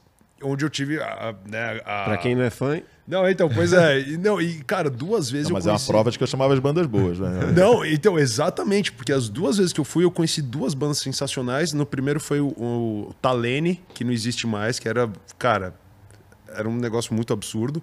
E o Hateful Murder, que eu acho que aí foi no, no Tropical Butantan já. Eu acho que foi em 2016, se eu não me engano. E foi bem legal também. E, e, e essa parada do Matanza Fest, é, pelo que eu me lembro, assim, de bandas, a primeira banda, assim, bom, tirando o Ozzy, né, que é o Oz Fest, né, eu lembro que a primeira banda que fez isso foi o Sepultura, que era o Sepulfest, mas aí o próprio Sepultura nunca mais fez, e aí depois eu vi, eu vi o Matanza fazendo, aí meio que virou uma regrinha, né, mas quando, quando que o Matanza entendeu que, putz, era um, era um, era um passo a- bem legal a ser dado, assim, tipo, de fazer Irmão, um fest mesmo? Esse, esse mundo aí de, de fazer show pra caralho ensina muita coisa boa e muita coisa ruim, né? Você vê muita coisa boa e muita coisa ruim. E você entende muita coisa que funciona pra quem tá tocando, que é boa e que é ruim, e muita coisa pra quem tá vendo show, que é boa e que é ruim. E aí o Matanza Fest foi um lance, cara, imagina se você fosse fazer uma noite perfeita, tanto pra quem tá tocando quanto pra quem tá vendo esse show. O que, que eu vejo nos shows que falta, sabe? Porque a coisa mais legal uma das piores coisas, no caso, que o cara vira e fala: Porra, meu irmão, que bom que vocês começaram a tocar, porque as bandas antes estavam muito ruins, ou o som das bandas antes estava horroroso, eu não conseguia nem ficar ouvindo, ou tocou uma banda horrível, eu não tinha o que fazer, ou. a e de vez experiência, em né? A, experi- a experiência não se agradável. É, uma merda, sabe? E pro músico também, tipo, pô, o cara subir no palco se sentindo um merda, o cara já sacou. Não, e de Já- vez em quando a, a banda de abertura é o produtor que coloca porque ela pagou uma grana pra estar lá. Meu irmão, de todos os jeitos possíveis, né? Ou alguém que pagou mesmo pra estar lá, comprou, ou um outro cara que tá ali na situação, que é o parceiro de não sei das quantas. Tem todas as coisas possíveis, mas tem a ver com o rolê? E não é tem a ver com o rolê, com o tipo de música, até porque Matanza Fest teve tudo que era banda diferente, mas a gente sempre fazia um- uma organização que era assim: tinha gente, claro, aí sempre tinha uma banda muito clássica, uma banda forte no rolê e uma banda iniciante. A ideia para construir a noite era essa, né? E Atingir meio que todo o espectro. é, ali, né? e aí não importava qual era o tipo de som. O que importava é que a gente estivesse, meu irmão, com, com aquela configuração ali. Porque aí eu acho que, porra, é maneiro, porque tá tomando uma pessoa nova, ajuda a gente, óbvio que a gente não é o Mac, não tem dinheiro infinito, muito pelo contrário, a gente precisa de uma banda forte no rolê. Que pra- vai pra- ser mais em conta. É, não, e que vai, bom, vai ajudar a gente a vender ingresso e uma banda clássica, porque, pô, já que a gente tá fazendo esse rolê, caralho, vamos levar o Olho Seco, vamos levar o Cólera, vamos levar, sacou? As paradas muito legais que, que a gente pôde levar nesse tempo todo. E eu toquei em festas que não foram legais. Eu sei que não é culpa do Sepultura de jeito nenhum, óbvio, eu tenho certeza disso. Isso tem milênios, mas eu toquei no Sepulfest, nunca teve, lá no Rio de Janeiro, na Fundição Progresso, e não foi legal pra gente. Ah, cara, porque o que eu sabia era do São Paulo, que foi no Espaço das Américas, se eu não me engano. Não, a gente tocou lá no Rio, na Fundição, é, e não foi legal, não foi um lance maneiro. Pode crer. Porque o Sepultura, pô, fez um lance dele, do caralho, não sei o quê. A gente não era, tipo, absolutamente porra nenhuma. Nem, nem estou advogando que a gente deveria ter sido mais bem tratado, mas. é, Mas deveria. Não, acho que a gente poderia ter ido mais bem preparado, fato. Entendi. É, mas para quem não tinha equipe, ficou a galera do, do- das empresas de som, sacou? E a galera das empresas de som, meu irmão, Tá foda-se. Tá nem aí mesmo, sabe? E o cara fica de sacanagem. E aí, 500 tretas que, bom, das nossas juventudes também, fazer bobagem. O Batera na época foi lá discutir com o maluco, aí pior ainda. É, Não se É, discute não, né, com o é. técnico de não, som. Não, não, não, é. é. que nem discutir com, com o cara que tá fazendo tua comida, né, irmão? Tipo, Ou com alguém que vai te operar. é, exato. o médico vai te operar. É, você- tipo, não, né? Então, mas foi um aprendizado que eu levei. Eu falei, pô, cara, do caralho, mas eu vou botar uma equipe, vou botar a minha equipe pra todo mundo. Só que. Porque aí, meu irmão, o som até tá ruim, mas vai estar tá ruim Mas vai, mundo. ruim, vai ser democrático. Então, sabe, tipo, puta, vamos fazer maneiro, sabe? E aquele lance também, tipo, puta, aí bota uma baterinha Ah, não, pô, não, tipo, não, nossa. Aí, caralho, aí o cara fica tocando ali tudo cagadinho, tipo, irmão, óbvio. Vocal batendo Não a bunda são, no bumbo. não são todos os lugares que você consegue virar bateria pra caralho, pra conseguir, porque se a gente for explicar aqui, não dá pra botar a mesma bateria pra todo mundo. Tem afinações diferentes, tem microafinações diferentes, tem configurações diferentes. Não dá pra botar pra todo mundo a mesma bateria, mas você consegue pelo menos montar um esquema onde não seja constrangedor pra banda tocar antes da banda principal. Isso você consegue, fato. É, tem que querer também. O problema do Sepulfest não foi esse, tá? Em nenhum momento a gente foi tratado como, como banda merda, não. Mas não tinha uma estrutura para os iniciantes que não sabiam o que estavam fazendo. Só que. E aí, eu acho que o Matanza Fest, eh, eu tinha essa preocupação. Quem não sabia o que estava fazendo, eu falava, pô, irmão, chega aí. Não vai ficar Deus dará, né? Vou te apresentar uns profissa foda aqui que vão te ajudar, vão te falar como é que é, não sei o que, chega aí com os caras. Legal. Cara, é, eu já ouvi você falar que não existe rock educado, postura de rock. Queria que você falasse um pouco sobre isso, velho. Cara, você já deve ter me ouvido falar muita merda se você pesquisou dois minutos. Eu tenho a capacidade incessante de falar merda. É... Rock educado não é rock? Não, eu acho que eu tava querendo dizer um lance que hoje em dia virou muito doido, porque mudou pra caralho, né? Eu acho que nessa época que eu tava pensando isso daí, quando a gente fazia as músicas tipo. é, um- a gente fez um disco chamado Música pra beber, pra beber e brigar. Porque nesse momento aí, Você quer beber e brigar. mas Vou nesse momento merda. aí, o politicamente correto Não cabe. era uma coisa da direita. A direita que era engravatada e que ficava em Coxinha. cima do muro, coxinha, não sei o que, biriri. E os anarquistas, os bagunceiros, não sei o que, que queriam falar merda Maconheiro. e mandar, pois é, e mandar geral se fuder e, porra, e tocar o rebu, não sei o que. E aí, com o passar dessa humanidade bizarra, Não, não, é. 20 não sei quantos Multiverso. anos depois, né, o, o politicamente correto, meu irmão, passou a ser a esquerda, porque a extrema-direita, meu irmão, passou a, a ser um... um- Nazista. é, Cadê? nazista, mas é um touro desgovernado dentro de uma loja de cristais, agredindo a todos e a tudo, sem pensar em absolutamente nada. Então, assim, mudou muito esse sentido. Quando eu quis dizer isso daí nessa época, pois é, eu queria dizer que um rock que não pudesse dizer o que estava sentindo é, não era rock, porque porque a música que também já mudou muito, né? Mas a música pop há mais tempo atrás era uma música que não falava coisas muito chocantes, é, até para poder tocar no rádio. E hoje em dia a música pop fala o que quiser, foda-se, senta, rebola, chora. Não tô falando isso como uma coisa ruim, não. Não, não, não, porque Tô falando se que a engana- música pop mudou muito, Porque né? se engana quem acha que, o- que funk não é pop. Não, Tá o funk é super pop, muito pelo contrário.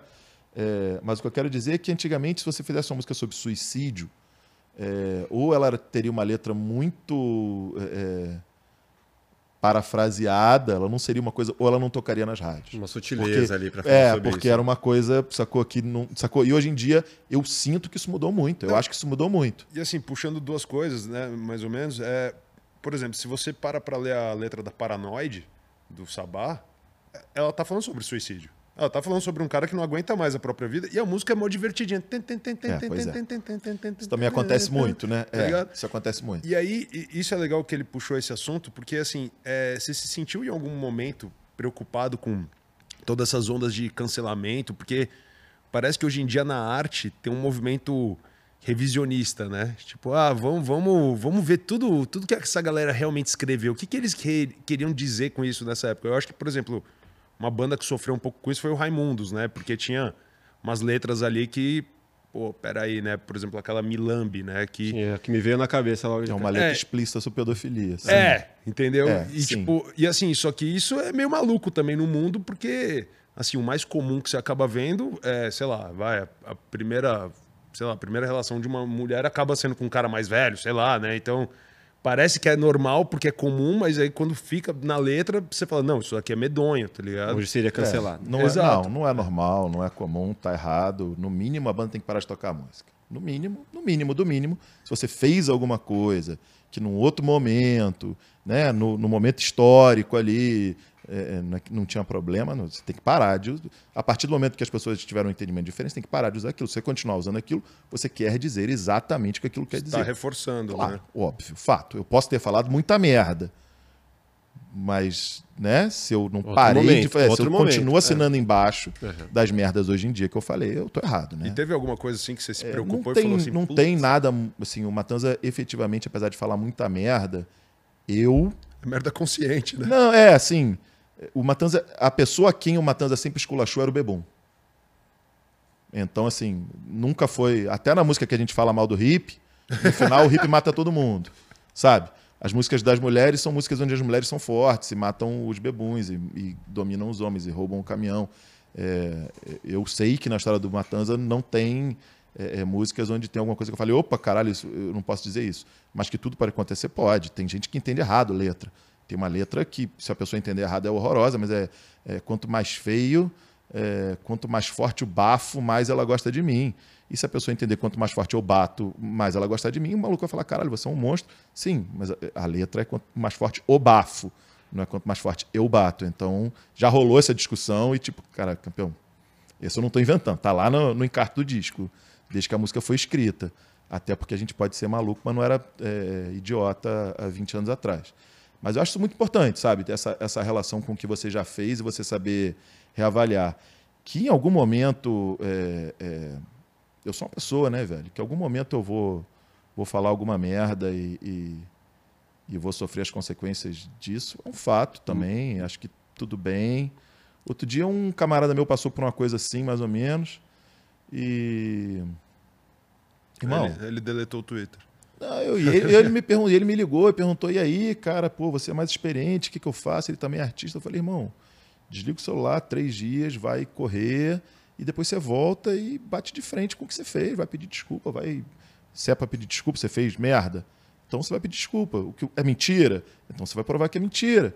Mas assim, é, tem um momento da parada ali que não adianta você, você tentar lutar contra, porque é um redemoinho gigantesco. Se você ficar tentando nadar contra, você morre afogado. Então deixa o redemoinho te levar, fecha mesmo, desliga, vai passar três dias não sei aonde, relaxa, vai correr, tomar chopp na praia, fazer qualquer coisa que você faça para para poder respirar e depois você volta e lida com o lance, como qualquer outra coisa. Você até e eu acho certo. Se até o cara que comete um, um, um grave crime tem o direito de, de, de para o presídio, né? Servir o tempo dele, sair de lá. E a gente é que defende que o presídio redima as pessoas. A gente defende isso, né? Sim. A gente fala que o presídio não era para formar os monstros que, que forma. Tem que O reeducar. presídio era para reeducar as pessoas. Então, se o cara tem direito de ir pro presídio, ser reeducado e voltar a ser um membro ativo da sociedade, eu acho que uma pessoa que comete um erro e pagou por isso, se é um crime ou não, ele tem direito de voltar e dar de frente com esse problema e falar, velho, errei, cometi um erro, o erro que eu cometi foi esse, não sei o quê. Eu acho que aí você ouve as desculpas do cara. Aí se você acha que é sincero ou não, ou se o cara entendeu o que fez, aí, meu irmão, aí 500 conversas. Você segue ou deixa de ser? É, mas, mas o, o fazer merda, geral faz. Total. Se alguém levantar aqui, bicho, e falar, ah, eu não fiz merda, eu nunca vacilei, pô, vai tomar no cu. Óbvio que fez. Especialmente nós, homens brancos, que vivemos, meu irmão, os privilégios todos que a gente vive, a gente sabe que vive, irmão. Não é papinho, sacou? De hahaha, quero lacrar aqui não. É porque pô, pra gente é muito mais fácil. Muito mais fácil. Sabe quando é que as pessoas viram pra gente e falam pra gente que estão incomodadas? Nunca. Nunca, irmão. Porque o cara que é mais fudido, porque a mulher, eles estão sempre numa posição de, irmão, de desconforto, de a gente tem uma superioridade que a sociedade joga em cima da gente. Sabe quando é que o cara vai pra você e fala, pô, para aí, irmão, não fala isso não que tá me incomodando? Nunca. Pode crer. E a gente vai, ó, falando, falando, porque a gente tá aqui, a gente fala, a gente gosta de falar, a gente é carismático. Óbvio que você vai falar merda. Então, pra você, o rock hoje em dia pode ser educado. Não, óbvio que não. Porque quando eu disse isso daí, eu não queria dizer educado de, de não falar palavrão. Eu quis Hoje você dizer- gosta de J Quest. Eu quis dizer que, que o rock ele, ele, ele, ele é a melhor válvula de escape que existe. Né? Eu acho que quando a gente está porra, com coisas que a gente não sabe dizer o que a gente está sentindo, o rock funciona perfeitamente. Que a gente bate cabeça, arranca os cabelos, sobe na cadeira, morde a bunda, mas o rock funciona desse jeito aí. E o rock ele é um lance ótimo para falar coisas que a gente não, não pode falar na mesa de jantar. Então, sensações estranhas, inadequações. O rock ele é muito bom para falar disso. Então, o rock não é educado porque é isso, ele fala coisas que a gente não pode puxar em qualquer lugar e ao mesmo tempo faz, tipo, paranoide, né? Faz de um jeito que você ouve aquilo ali e é, que legal essa musiquinha. É, né? E na verdade o maluco tá cantando a coisa mais bizarra que já aconteceu com ele e tudo bem. Ele tá se aliviando, você tá curtindo. Se alguém entendeu a letra, também tá aproveitando, todo mundo aproveita, tudo bem. Sensacional. Cara, a gente tem uma pergunta aqui. Ah, tem, tem pergunta da produção. Eu quero saber sobre essa carreira de ator. Eu quero saber como foi entrar em Cidade Invisível, como foi ser dirigido, como foi todo esse percurso. É, uma, uma galera passou oh, a te conhecer por conta desse projeto. É, isso foi bizarro, assim. É, você vê isso pelo Instagram, sabe? No, eu tinha, sei lá, 30 mil seguidores de décadas de matanza, e aí saiu Cidade Invisível e dois dias depois eu tinha, sei lá, o dobro. É exatamente isso. A, a comparação entre a música do meu tamanho, né? O poder da, que da televisão, né? Que... Assim, apesar de ser streaming, né? Mas, é, né? Ainda mais nessa época, porque o Cidade Invisível foi... O Netflix era muito maior que todo mundo ainda. Ninguém chegava junto. E o Cidade Invisível foi, tipo, top 5 no mundo. Foi gigante. Foi na Foda. pandemia que foi lançado? Eu, eu... Não, ele saiu. Coisa, é, não, ele saiu na pandemia. A gente filmou antes, ele saiu na pandemia. Pode crer. E ainda assim saiu um, assim, já pro segundo ano, se eu não me engano. E foi foda ali, foi muito grande. Cara, esse lance de ser ator, ele tem aquela similaridade que eu falei lá no início, né? Que é o lance do, do instinto. E ele tem um outro lance que é o contrário absoluto, que é de ser vocalista. Que no palco você aprende a fazer tudo gigante. No palco, não importa o que você faça, tem que ser grande. Você vai parar para beber uma água, tem que fazer parte do, uhum. do espetáculo. Tipo, Sim. meu irmão, para, você tem que ocupar tem que um espaço enorme. Expressivo, né? É, na tela é o contrário. No teatro, não, mas na tela, velho, uma sobrancelha que você levanta quer dizer alguma coisa. É, eu tenho dificuldade com a galera que vem do teatro para fazer, sei lá, publicidade, para fazer é, curta. Claro. E a galera não tem a sutileza ali, cara. Os de... caras são gigantes. É. Às vezes não tem que fazer nada. Às vezes a cena é não fazer nada. É quase impossível. Te juro, é uma parada muito doida. É quase impossível. Não fazer nada. Passar uma tela em branco e não dar nada a pensar. Quer dizer, na verdade, dá toda a abertura para o cara pensar qualquer coisa para ele não entender, para depois a cena chegar num, num, num segundo lugar. Para não virar novela caralho, da Record, né? Caralho, é muito difícil. É muito difícil. Se não vira Record. Mas aí, na real, SBT, foi o seguinte: Os Mutantes. eu, eu fui chamado para fazer um lance do, do Luiz Fernando Carvalho, Dois Irmãos, na Globo, que era uma série muito legal. Com, com Fagundes, com Cauã Raymond, uma pada pica, assim. E o cara chamou, tipo, eu quero aquele cabeludo ali. Quero esse cara do jeito que ele é, eu quero esse cara. Já é então, o Os caras me ligaram, é, meu irmão, vem aqui. Mas o que eu tenho que fazer? Não tem que fazer nada, tem que ser você. Tá aqui o texto, vai lá, faz o texto aí. Mentira, porque o texto, na verdade, era um, um brasileiro que fingia que era gringo. Então, na verdade, eu tinha que fazer uma imitação mal feita de um gringo no Brasil. Eu já tomei um golpe de um cara assim na rua. Então, era eu. Então, assim, difícil pra caralho papel, óbvio. De primeira parada que eu fui atuar na minha vida era com o Antônio Você Fagundes. Já tinha que um me dando sotaque Não, não, um sotaque bizarro. Um sotaque fake, né? Uhum. Só que fake bem feito. Não, bizarro. E tomando esporro do Fagundes. Tipo, o primeiro esporro que eu tomei do Fagundes, eu já, ah, meu irmão, já, já foi. Agora já perdi aqui, agora vamos embora. Como que foi? O que, que ele falou? Ah, bicho, a gente fez a cena, a cena aqui, aí fez para mim aqui. Quando virou para ele, eu tinha que dar um texto de volta. E eu me desconcentrei, não dei. O maluco, porra, meu irmão, o texto aqui, caralho, porra, aqui, não sei o quê. Eu, tipo, porra, tá bom, seu Fagundes, agora já foi, vambora. Caralho, bicho, que sufoco. E... Mas aí foi o primeiro lance que eu fiz e gostei pra caralho. Aí gostei pra caralho, aí fui mordido pelo bichinho mesmo. E aí falei, não, vamos ver como é que é, vamos estudar, vamos entender, vamos ter recurso aqui, porque tem que ter recurso. O lance é difícil. É, você não pode ser oba-oba aí. Não, você pode se dar bem em um papel que seja muito tranquilo para você. Você pode se dar bem com dois papéis que sejam muito a cara, muito a sua cara. Mas você não, se você não tiver um arcabouço técnico ali, porque é aquele lance da banda, eu posso passar minha vida inteira fazendo aqui o meu matanza aqui é um lance que eu faço instintivamente.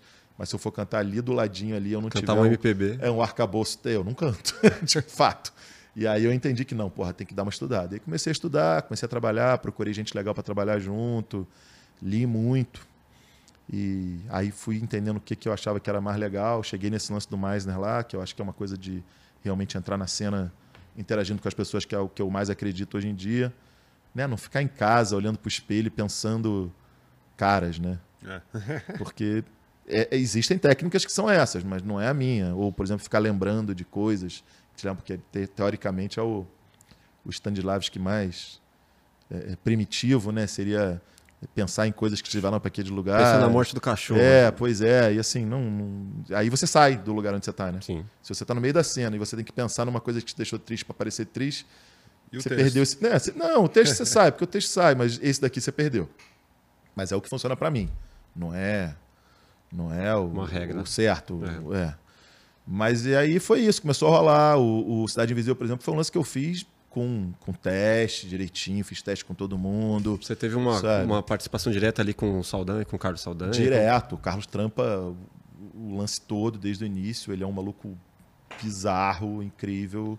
É... Cara, admiro muito ele. Pixe, é um cara que tá com a gente aqui sem nenhuma afetação, sem nenhum. É, muito pelo contrário, sabe? Só, só parceria, só gente finíssima, um brotherzão apaixonado pelo que faz também, Sim, sacou? O cara vem da animação. É, e o cara que fez, o cara fez, meu irmão. Cara, o cara fez, era do Cola gelo. com a gente aí, Carlos Saber, que ah, da convidada. Vou se amarrar. É, o cara é gigante no mundo, parada monstra, e o cara tá contigo ali desenrolando de boa, muito tranquilo. É, essa experiência do Cidade Invisível foi muito boa. Eu não sabia, porque eu ainda era muito iniciante, mas eu tava com uma galera muito especial. O trampo todo foi muito legal, foi muito astral, foi muito maneiro. E eu fiquei muito apaixonado ali. E aí fui fazendo mais coisas, fui conhecendo gente pra caralho, fui fazendo mais um monte de coisa. Aí chama para fazer as coisas da, do Afro Reggae, porra, aí são as paradas de ação.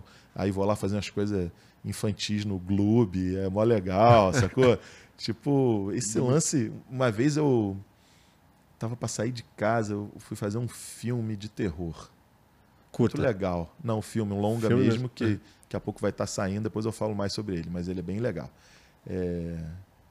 Inclusive tem a Cristina Pereira, aquela, aquela clássica do, do Cacete Planeta, que todo mundo sabe quem é. E a Ana Lu Prestes, uma galera muito maneira. Uhum. É, e aí, um dia antes de ir, eu estava conversando assim, pensando, cara, a gente nunca sabe para onde é que a gente vai. Cada parada dessa, a gente não tem ideia, porque é um, é um mundão, micromundão, né? A gente entra naquele microcosmos, ele é gigante, tem de tudo, todos os tipos de pessoas, tudo. Beleza, vamos ver para onde é que me leva isso amanhã. Aí tá bom, o cara me buscou em casa, ia filmar em Barra Mansa perto, eu moro na Serra do Rio, e ali perto, vamos ali para Barra Mansa, blá, blá, blá, estrada, o cara pega, entra num pico, uma fazenda, fazenda, o cara vai, não sei o que, caralho. Irmão, o lugar que a gente ficava hospedado e onde filmava algumas partes do, do filme era uma fazenda do século XVIII é, que foi transformada num puto hotel boutique de oito quartos. Absurdo. Com uma criação de búfalas e uma plantação de café orgânico, um lugar no meio do nada com porra nenhuma sem celular.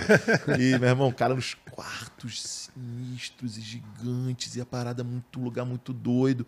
E a gente filmava as outras paradas, a casa mesmo, que era o pico sinistro do filme, era numa fazenda do lado, que era um matadouro do século XVIII também, com a tá vibe.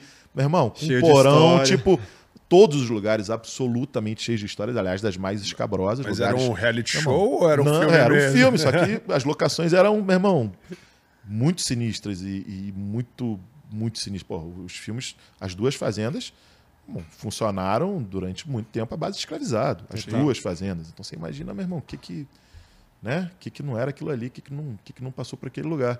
Mas então é esse lance, sabe assim? Tu tá ali na tua casa, de repente tu é levado para para um lugar e tu passa num buraco de uma fechadura e tu sai do outro lado, caralho, gente muito doida, gente incrível. Pô, Ana Lu Prestes, que é uma atriz foda e que viveu uma porrada de coisa doida desde sei lá quando. A Cristina, que é do caralho, um monte de gente legal que tu conhece, daqui a pouco aquilo apaga, aí tu vai pro próximo. Nossa. Aí é muito doido, aí eu vou fazer lá, sei lá, o Arcanjo Renegado do, do Afro Reg na Globoplay. E aí é tipo então tá bom, pandemia, a gente ia filmar isso daqui no norte da África, mas não vai rolar, então vamos fazer uma vila do norte da Nigéria aqui agora. E Direção aí, de arte. Meu irmão, prepara aí. Aí a 40 minutos do Rio de Janeiro, os caras acham um descampado enorme, sobem uma vila inteira, chamam 300 imigrantes. Meu irmão, e aí começa a contar uma história, e você começa a contar uma história brava pra caralho, daqui a pouco os imigrantes começam a te contar as histórias bravas que eles viveram, muito semelhantes àquela história que você está filmando ali. Nossa. que rola pra caralho e é muito doido. E é muito barra pesada, muito barra pesada, porque a gente fez uma vila que era invadida pelo Boko Haram. E aí a gente ia lá de mocinho, porque a gente tinha que salvar lá uns funcionários de uma empresa farmacêutica. E. O Boko Haram era os caras que mutilavam as pessoas, né? Pois é. E aí, daqui a pouco, meu irmão, quando você começa a trocar ideia com as pessoas, os caras começam a contar. Tá vendo ela ali? Passou por isso duas vezes. Tá louco. Tá vendo aquele cara ali, meu irmão? Então o pai dele isso. E, meu irmão, todo mundo ali. Aí é imersão ali, né? Meu irmão, e aí é difícil pra caralho. Então são todos esses universos que. Pô, e a gente fazendo cena, tiro, tiro, tiro pra caralho, tiro pra caralho, tiro pra caralho, tiro pra caralho, porradaria, muito, muita, muita zona, bomba, literalmente tudo. Bom, cinco dias depois rola aquela história lá do Rust, do. Do. Do malandro que deu um tiro no, no Ah, filme. no, do Como é que é o William? Baldwin? É, não, do Baldwin, Alec- exatamente. Alec do, do Baldwin, Alec, né? é. É, cinco dias depois, Você rola um pensando, lance desse. tava Meu irmão, vivenciando uma tava- coisa bem parecida. irmão, tipo, éramos Arma pra todo lado. não, era centenas de metralhadores e nós, que éramos a- a- os mercenários super especialistas, chegávamos no lance. e- Tipo, Caralho. caralho. Tudo airsoft? Não, tudo Não? fechinho. Quase tudo fechinho. Quase tudo fechinho. Mas aí rola um treinamento de você manusear as armas também? Ou... A gente eu não sabia. fiz. É, é, porque, como esse lance do, do Afro-Reg tem uma preocupação gigante assim com as especificidades realistas do lance, e a gente fez uma semana de treinamento com o professor do BOP, sabe? Porque eles fazem mesmo. Pô, tem lá o Mikael, que é o cara do Arcanjo Renegado, que é do BOP. Porra, então o Marcelo fez o treinamento mesmo. O Marcelo anda do jeito do BOP. Se tem, ele tem a técnica do BOP, porque um cara do BOP que assistir aquilo vai falar: não, beleza, esse cara aí é o lance. A gente era um pouco diferente, porque a gente era um grupo de, de, de paramilitares. E aí, teoricamente, eu sou russo, o outro maluco é colombiano, o outro maluco é nigeriano, Você passa por Então- rosto fácil, né? mais do que pro brasileiro, né? Então rolou uma, um lance de mesclar técnicas do mundo para que aquilo fosse realista, mas Incrível, ao mesmo tempo né? também não é um lance. Não tem uma disciplina. Super organizado, né? É, porque não é nem questão de ser super organizado. Então os caras pica, sacou? Mas são os caras pica mais velho. É, o Então- faixa preta do Muay Thai, É, o faixa preta então do o cara Karatê. ele não segue as regrinhas exatas do exército, porque não tem um superior para dar esporro nele, porque ele tá com a, com a bota desamarrada, mas ele também não vai dar mole porque ele sabe o que, que faz ele sobreviver ou não. E pode usar barba também. É, pois é, exatamente. veaco, né? Então, mas rola um treinamento fudido, de atirar muito com arma de verdade, de fazer todo o treinamento de movimentação, como é que você entra num lugar, como é que você não entra para você não comete um erro, quer dizer, você não comete um erro. Você vai instruído taticamente para fazer o lance. Tem produções que fazem isso. Essa daí é uma produção que super toma conta disso. Sim, pra não ter gafe, E você né? curtiu essa É. parada ou Porra, eu acho do caralho. Eu acho que a preparação é um barato. Quando a preparação é esse tipo de preparação, eu acho legal pra cacete. É, porque não agrega só pro, pro filme em si, né? Mas você leva pra vida, né? Tipo, você, pô, Ensinamentos. né? é, saber carregar e manusear uma K-47, sei lá, sabe? E, velho, a gente fez as coisas mais estranhas. Tipo, saiu pra dar tiro com a Desert Eagle. Nem precisava, né? Uma porra de um canhão de mão e coisa que muita gente que, que trabalha com isso a vida inteira nunca fez. E é muito divertido, óbvio. Meu lado, criança de I. Joe, se eu falar que não é, vou estar mentindo profundamente. É irado. Eu fui gravar no exército É. também, cara. Ah, os caras disponibilizaram pra gente quando a gente foi fazer esse lance do exército 100 homens no, aqui em Barueri. É, acho que 10 tanques pra disparar. Umas coisas absurdas, assim, que a gente conseguiu. Caraca. E, mano, tem, tem no meu Instagram. Puta, foi muito foda. E eu, eu fico pensando, cara, qual a oportunidade que eu teria É. de estar lá? Cara, Guerra. Entrar no armamento assim, mano, escolhe aí e tal. E, cara, os caras lá com as armas, fazendo tudo da forma que deve ser feita. Mas, cara, disponibilizaram pra nossa produção, assim, de uma forma absurda. Você fala, nossa, que louco. Foi o Duda Nagli que tava atuando. É foda, né, cara? Essas coisas, essas coisas da, da- de fazer filme, série, esse, esse incrível, esse, esse lance de outro mundo aí é. Você entra é nas paradas você nunca demais, né, imagina. cara? é legal. Cara, é, a gente tem uma pergunta que a gente sempre faz também, é, que para músico normalmente é mais difícil. A gente tem uma playlist no Spotify que a gente alimenta com uma música de cada convidado. E essa música tem que dizer algo que tenha marcado a sua vida, que te traga uma memória afetiva, algo que tenha representado bastante para você, uma música da sua vida. É, você tem razão. Para um músico isso é muito difícil. É. Que são Na verdade, tantas, é né? difícil, Cada, é, exatamente. cada é dia A gente vive de música. É, Tempo. vai tem, uma música, tempo. tem uma música importante. Tem uma música chamada Girl from North County, que tem no Nashville Skyline do Bob Dylan, que canta ele e o Johnny Cash. O que, que ela te diz? Essa é uma música sobre coisas que estão lá. Ele fala de uma. Para mim, não é, não é o caso de, de ser uma, uma pessoa que ficou e ele fala que ele ama essa pessoa e ele quer que essa pessoa se aqueça no inverno. Não é por ser uma pessoa, mas as coisas que eu que eu passei, gostei muito e sei que elas estão lá e elas continuam lá. Eu quero muito bem a elas assim. Não... Eu fiz muita coisa na vida e a última coisa que eu quero na vida é ser aquele cara que passa e depois foda-se. Pode ser que eu nunca mais volte, mas teve muita coisa maneira que eu passei que eu quero que estejam bem. E essa música ele diz exatamente isso para mim. Tudo bem, ela tá lá. Eu não tô falando que eu vou voltar, não é isso. Mas teve uma parte de coisa maneira que eu fiz na vida que eu quero que que eu quero deixar claro que que foi bom. Quer deixar registrado. Senão a gente parece que que não viveu, né? Ou vive cuspindo no prato que comeu, ou acha que tem que destruir tudo para nascer de novo. Tem e... que apagar o passado, né? Não, é, não, não. Acho que a vida boa é tipo, ó, tem uma pessoa, você vai passar não sei aonde? Pô, tem uma mulher lá que eu amei muito. Fala pra ela que eu continuo amando ela, tá? Fala pra ela ficar quentinha no inverno, ver se ela continua bonita do jeito que eu imagino ela. Não é porque você vai voltar lá para casa com ela? Não, não, não. Tô aqui bem, outra parada. Mas é isso, sabe? porra, Matanza mesmo quer dizer muito isso para mim, sabe? Eu, eu, morro de orgulho do Matanza, e foi uma banda que terminou, e aí depois eu fiz outra, e eu podia ter nojinho, e eu podia, sabe, cuspir no prato que comer.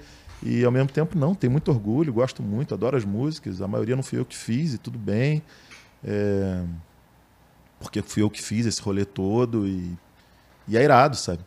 E eu, nesses sei lá quantos anos de estrada, conheci gente pra caralho e tive muitos amigos e pessoas que eu não tenho a menor ideia de quem sejam, mas espero que estejam bem, sacou? Maravilhoso. Cara, a gente não, não pode deixar de falar, o Barão pediu para eu falar do seu álbum, do seu clipe. Ah, sim, não. Isso Matanza é Ritual vem aí a, a, a, a, plenos vapores, né? Na verdade, a gente escolheu não fazer um disco agora, a gente escolheu ir fazendo singles por enquanto. Eu acho que atualmente. Vai é lançando é... aos poucos. E eu acho que é mais legal pra gente porque cada música que a gente faz, a gente vai. Evoluindo, né? É, porque a gente não é uma banda com um, um histórico, né? A gente tocando junto tem muito pouco tempo. Então a cada música que a gente vai fazendo, realmente a gente dá um super pulo, sacou? E já vai para um outro lance e a gente já se entende melhor, porque realmente são mundos muito diferentes entre os quatro musicais. Isso é ótimo, óbvio, mas a gente precisa de tempo para conseguir ver onde é que isso junta, né? E aí então a gente agora vai estar tá gravando uma música nova chamada Rei Morto. E vamos Rei fazer um Morto. Rei Morto, é. E a ideia do Rei Morto é tem uns caras que tem o rei na barriga, né? E tem uns caras que tem um rei na barriga, só que um rei morto. Tipo, meu irmão, tudo de merda que o maluco possa pensar, fazer, tem lá um. É tipo rei... esse rei que não manda porra nenhuma. Não, não, e é um rei escrotaço, assim, é. putrefato na barriga do cara, dando as piores ideias do mundo, e o maluco, é, pode escrever, vou fazer muita merda. É. Bom, é uma música, não, não se deve explicar. Né? é como qualquer música, qualquer piada, a gente não deve explicar. Mas a gente vai estar tá gravando essa música agora, domingo, segunda-feira. A gente está gravando um clipe e eu espero que bem em breve a gente esteja mostrando porque essa eu acho que está muito a cara da banda atualmente. A gente trampou junto, a gente viajou junto para compor, rolou um, rolou um lance bem maneiro, assim. É, de poder, pô, depois de muito tempo tocando junto, a gente poder tirar um tempo para tocar junto, compor, falar, o que, que você pensa, sabe? O que, que você Registrar acha. Registrar uma parada. É. E aí, eu acho que isso daí vai ser um, um grande barato pra gente, assim, uma música que eu tô muito amarradão de gravar logo. E outra coisa, né? Fazer um álbum inteiro, tipo, não só o tempo que consome, né? Mas de vez em quando, tipo, é, é o que você disse, a, a, banda já tem que estar tá com uma certa quilometragem para fazer sentido fazer um álbum, né? Porque senão fica, fica aquela coisa, tá bom, eu preciso compor 10 músicas para compor o álbum, pra. Saca? Eu acho que. A galera realmente... vai consumir tudo isso agora? Cara, é, não é só isso, não. A gente, eu fiz quase que um álbum com, com o Antônio, assim, durante a pandemia, essas porra toda. A gente fechou umas oito músicas. E eu acho que essas músicas não vão sair, sacou? Porque teve um momento dessas músicas, a gente fez elas, não estava tocando ao vivo, pá, pá, pá, pá, pá, desandou, a gente começou a fazer outras coisas, já começou a ir musicalmente para um lado um pouco diferente, não sei o quê, aquelas músicas lá já ficaram no outro lugar. Deixaram de fazer o E sentido. aí, assim, pô, agora eu posso fazer um álbum? Tá bom, agora eu poderia parar com os caras e fazer um álbum inteiro, mas o, é, o álbum é uma foto, né? E se não pega na, na hora ou se você tira uma foto hoje e mostra ela daqui a três anos, já não é você. Então, cada vez está mais difícil fazer isso, né? Fazer um disco que você consiga compor rapidamente, montar, não sei o quê, para lá, blá, blá, blá, e você ainda sair com a tua cara, né? É porque Então- tem, que, tem que dar aquela parada, né? Tem que dar aquela focada, senão. É, e pois musicalmente tem ainda esse lance de, pô, vou trabalhar a música tal. E aí você lança 10, aí você começa a trabalhar uma, tem outras ali Cara, que já começa. disco é. Desculpa te interromper, mas disco é, é teimosia de roqueiro. Disco, que a gente conhece, fazer. Aham. de querer fazer disco. Porque a gente aprendeu assim a gente entende que um disco tem conceito, tem uma história. Você gosta de fazer a ordem das músicas, você gosta de uma capa que englobe tudo, não sei o quê, blá blá blá blá blá. Porque, comercialmente falando, é melhor fazer singles separados. Fato. Para trabalhar, para fazer videoclipe. pra- Porque aí cada vez que você vai lá no lance, você está trazendo uma coisa fresca. Um Você disco, tá alimentando, né? rede você lança um disco hoje, aí você bota uma música. Daqui a dois, três meses você vai lançar um outro clipe, mas a música não é inédita. As pessoas já ouviram aquela música. Sim. Aí o cara vai ver porque o seu clipe é do caralho. Antigamente valia muito a pena investir no clipe, porque, porra, tinha MTV, tinha não sei o quê. Hoje em dia não vale a pena. Você faz um clipe que ele é meio imagem ali pro lance. Aí o clipe já não é do caralho, a música já não é inédita. Fodeu. Você tá Tá fazendo? O que você tá fazendo? Questão tipo, estratégica, né? É, assim, comercialmente falando, claro, um disco solidifica o seu trabalho, óbvio. O cara, pô, mas isso aqui, ó, tem não sei quantos discos, mas essa É que, na molecada aí não verdade, quer dizer o- nada. O disco ajuda, na verdade, mais a ter um repertório pro ao vivo, né? Porque assim, o que, que você vai chegar no ao vivo, você, você não pode tocar só um single e falar, "Ô, boa noite, tá ligado? Tem que ter, tem É. que ter corpo, né, o trabalho. É. Então, por exemplo, você já tem uma, uma carreira, você já tem o, o seu corpo, Nesse, né? nesse caso aí, por acaso, eu tenho, sei lá, 8, 10 discos para dar suporte. eu É. posso, tenho toda uma carreira para escolher o que tocar realmente. E, e aí, pelo contrário, né? As coisas que eu toco, para mim, pelo menos, vêm carregadas de uma carga super pesada. Tipo, cara, preciso, preciso continuar chegando junto, sacou? Não posso, meu irmão, caralho, então o que, que eu vou fazer? Caralho, vou fazer uma espada muito foda, vou me pressão. muito, sacou? É. Eu fico, eu fico lutando comigo mesmo de o- todo dia, sabe? É um anjinho de um lado e um demoninho do outro, e o demoninho falando, meu irmão, tem que botar pra fuder. Mas a luta tem é que o ser quê? do caralho, Manter o não sei nível? o quê. Não, cara, na verdade a luta é pensar ou não pensar. Sacou? Não. Ou eu penso no que eu tô fazendo, no que foi o Matanza, nas coisas que a gente já fez, que eu tenho que chegar junto, porque caralho, não sei o quê. Ou eu falo, meu irmão, escrevi uma música, gostei, vou, vou gravar e foda-se. Sabe? E aí fica o demônio e o anjo, e o anjo fica lá, não, cara, você escreveu uma música, vai lá e faz tua música. Razão e emoção. E né? o, e o demônio fica lá, não, meu irmão, tem que botar pra fuder, porque tem que mostrar pra todo mundo que caralho é foda, e tu fica, caralho. Isso daí é de outra banda. Meu emo, né? É, então, pois é. Mas é, ninguém fala grandes clichês sem que eles sejam verdade. É. todo, todo grande clichê é verdade, senão não era clichê. Pode crer. É, isso é verdade também. Cara, obrigado. Imagina, Muito obrigado foda. vocês. Obrigado pela, pela participação Você tá aqui. trabalhando? É, pô.